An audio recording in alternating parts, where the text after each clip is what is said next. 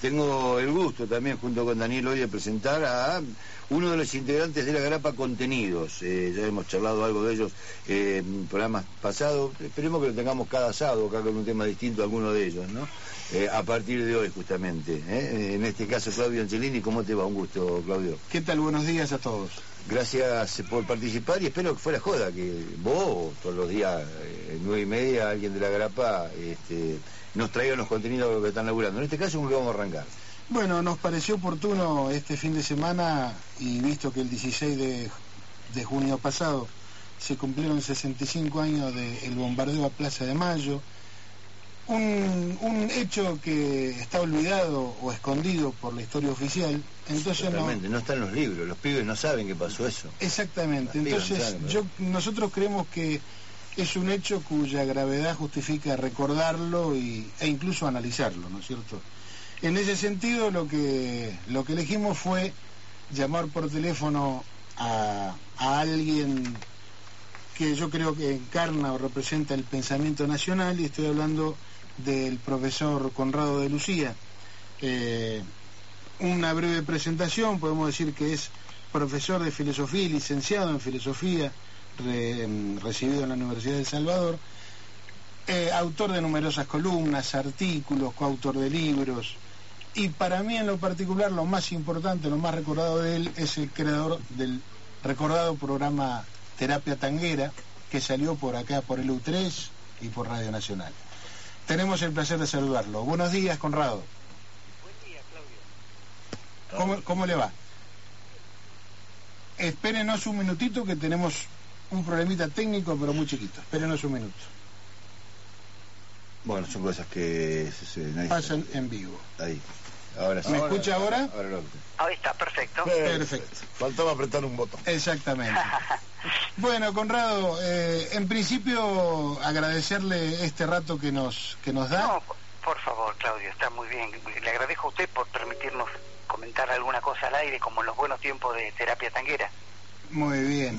Bueno, teniendo en cuenta su edad, uno deduce que en, en aquel momento de los bombardeos usted tenía 7, 8 años, era un niñito. 8, 8 años. Ocho recuerdo perfectamente el día porque yo me estaba preparando para ir a la escuela, la escuela provincial número 15, acá a dos cuadras, y iba, yo iba a la tarde, a la mañana iba mi hermana, y antes de mediodía apareció mi hermana diciendo, nos mandaron de vuelta para la casa, no hay clase ahora a la tarde, y, y apareció un tío mío, que era delegado gremial de la fraternidad, Victorio Capelli, que luego en el gobierno del 73 fue adscripto a la presidencia de Ferrocarriles, pero vino a ver a mi mamá, que era su hermana, y hablaba con mi papá muy seriamente, muy preocupado. A mí no me querían contar nada porque era un nene, pero por el tema de que sabían que estaban bombardeando Buenos Aires. O sea que usted tiene al menos el recuerdo de, la vivencia de lo que... El, el recuerdo eso, de la cara seria de mi padre, de mi tío, de mi hermana volviendo de la escuela y de esa zozobra de qué es lo que está pasando, cómo tenemos un gobierno popular. ¿Qué es lo que pasa? ¿Quién está tirando bombas sobre la Plaza de Mayo? justamente, y eso es lo que nos interesa ahora, es a la luz de la historia, de todo lo que pasó después, ¿qué análisis hace usted desde el punto de vista histórico, político? Eh, ¿Qué objetivo persiguió ese bombardeo? ¿Solamente derrocarlo a Perón? ¿Qué le parece? Es muy extraño que se diga que así se pensaba derrocarlo a, Perón, porque aunque la casa de gobierno está allí delante de la Plaza de Mayo, la inmensa mayoría de las de las fuerzas militares eran leales a Perón, de manera que no iban a conseguir más que hacer eso que hicieron, una matanza, pero no iba a hacer caer el gobierno. el motivo más claro es un motivo que todavía hoy lo tenemos, el odio de la gente instalada, por llamarla buenamente, al movimiento nacional peronista. El odio al peronismo viene desde, desde cuando la Iglesia y el Partido Comunista estaban uniéndose en la Unión Democrática con así llamada Partido Radical y todas las fuerzas de la izquierda para oponerse a Perón en 1945, que fueron derrotados en las elecciones del 24 de febrero de 1946 esa misma gente para el Corpus Christi del 55 desfiló por la Plaza de Mayo con los pañuelitos delante de la catedral y nuevamente se abrazaban los ateos comunistas con la peor eh, la peor gente, la incalificable gente del clero argentino, la repugnante gente que se disfraza de católica y de católica no tiene nada, de cristiana mucho menos. Y bueno, y esa gente fogoneó la, eh, ese ataque de, odio. Y luego, en cambio, lo que se publicita es que eh, a la noche se produjo la famosa, muy publicitada, la quema de las iglesias. Porque justamente el pueblo entendió claramente que eso que había ocurrido a la mañana, esa matanza horrible de más de 300 personas muertas, la había ocasionado, entre otros, el poder eh, de la iglesia. El famoso Cristo vence, del que hace poco creo que ha habido una película documental. Sí, sí.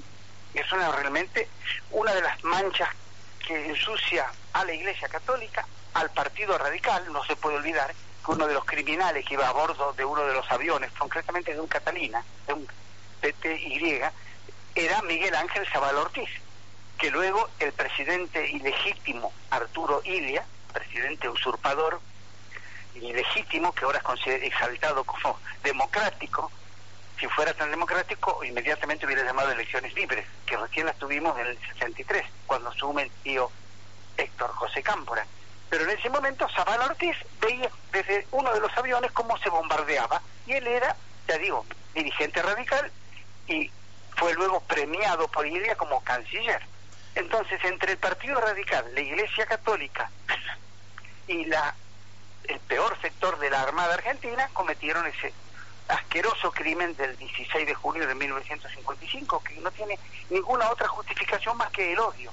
Del mismo modo que ahora cualquiera que ve la televisión, yo tengo desenchufado el televisor, no veo televisión, porque simplemente el partido del odio al pueblo que ahora tiene los tremendos medios de, del monopolio Clarín, se la pasa atacando al gobierno popular. Y mucha gente decir, lo cree. Conrado, permítame, permítame interrumpirlo para preguntarle. No, le conté brevemente para que, por allí, como usted lo dijo hace un ratito, es un hecho ignorado en la historia, entonces que la gente sepa qué pasó. Una asquerosa matanza encabezada por el Partido Radical, la Armada Argentina y el clero católico argentino. Y justamente quería hacer hincapié en eso, ¿no? En el hecho de haberse borrado de la historia significa que a sus propios autores los avergüenza. Quiero creer que los avergüenza, pero no lo creo del todo, porque de lo contrario no hubiera habido en 1976 el criminal Eduardo Emilio Macera. Es decir, la, la Armada desde entonces se ensució y se volvió a ensuciar y todavía no está limpia, porque lo único que lo va a limpiar es el viento de la historia cuando hayan muerto todos los criminales con Videla, Macera y Agosti que asesinaron a la gente.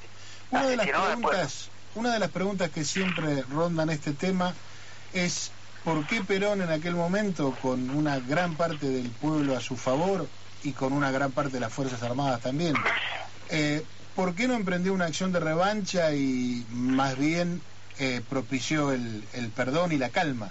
Bueno, yo creo que justamente porque Perón era un gran estadista, no era un político a medias, era un hombre con una gran visión para el futuro y tal vez no pudo pensar que iba a tardar 18 años en volver la, la normalidad política a la Argentina, pero él no quiso hacer una matanza. Hay que recordar que el criminal, uno de los hombres más degenerados de la historia argentina, el almirante Isaac Francisco Rojas, había amenazado desde sus barcos que estaban en el Río de la Plata con bombardear las destilerías de Ensenada en La Plata.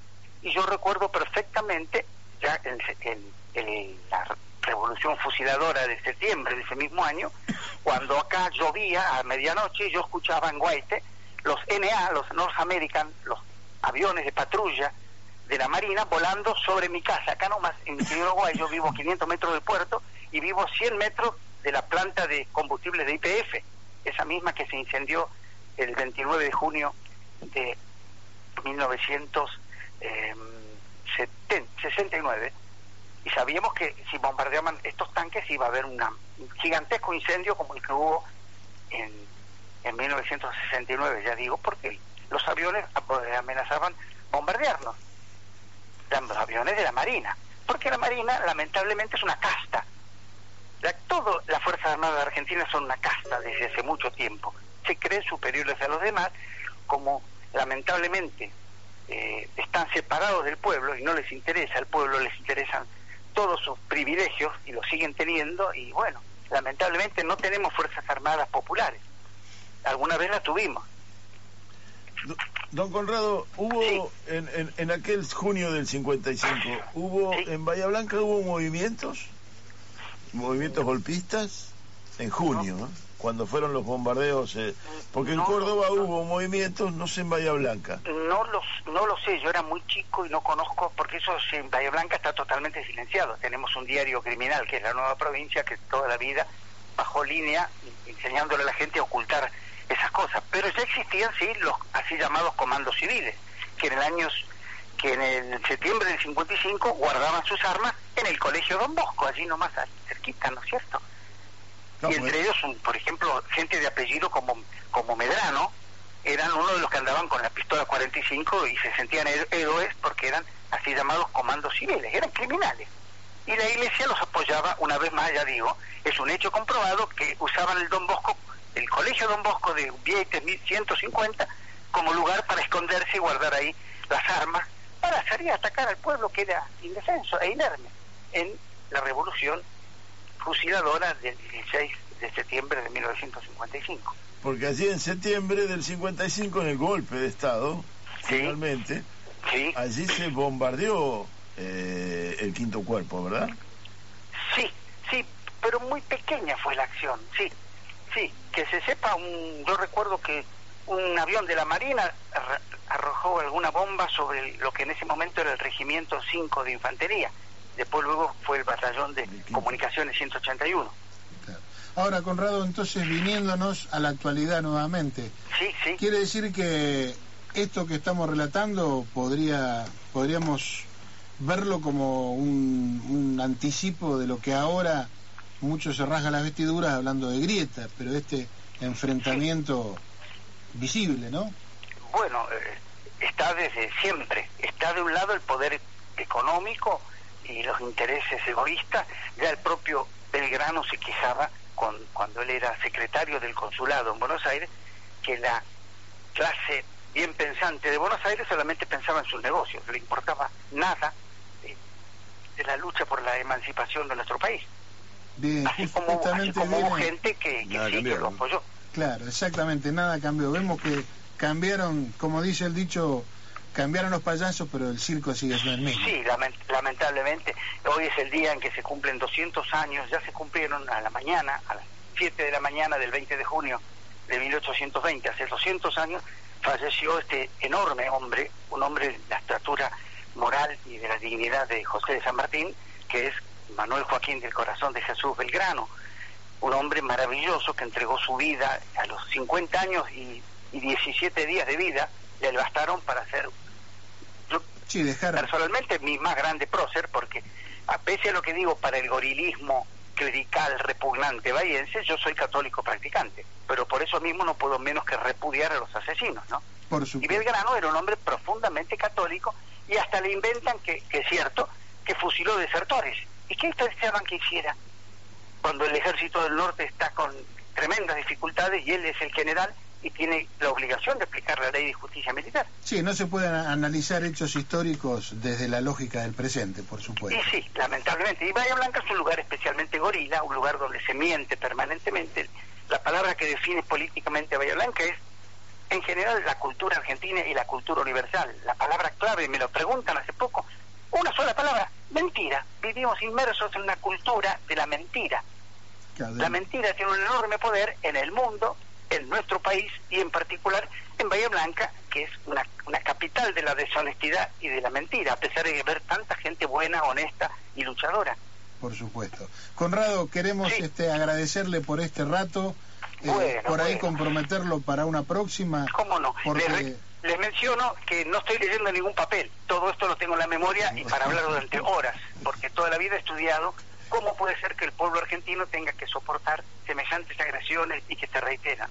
Lo sabemos. Entonces, conociendo toda esa, esa sapiencia y su vocación por difundirla, en cualquier momento lo llamaremos. Bueno, muchísimas gracias. Le vuelvo a recordar, hoy es el gran día que conmemoramos a Belgrano, que en realidad tendría que haber sido la conmemoración este 3 de junio, cuando se cumplieron 250 años del nacimiento, de este gran prócer, don Manuel Belgrano.